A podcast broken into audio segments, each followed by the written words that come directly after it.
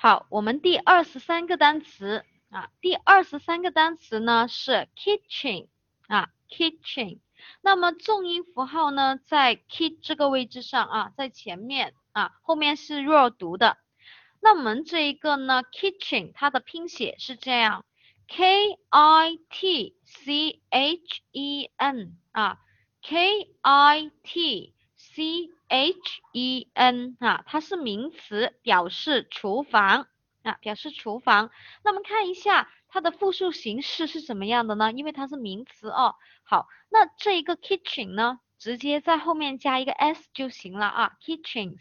嗯，那我们重点来说一下它的记忆方法啊，记忆方法，K 我们可以把它踢出来啊，这个呢用单个字母密码代入啊，看 K 我们可以把它看成是看，那 IT 呢这个单词我们是认识的，也就是它 it 对吧？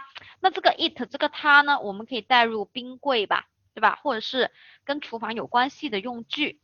因为呢，后面有一个 c h e n 啊，这个 c h e n 呢，我们可以把它组合成拼音的原则陈啊，陈列的那个陈，所以 k i t 啊加 c h e n 啊，这个是拼音的原则组合。你看啊，看 k 啊，你看啊 k，冰柜它 i t 一直陈列对吧？c h e n 陈列在厨房里。冰柜肯定放在厨房的嘛，对吧？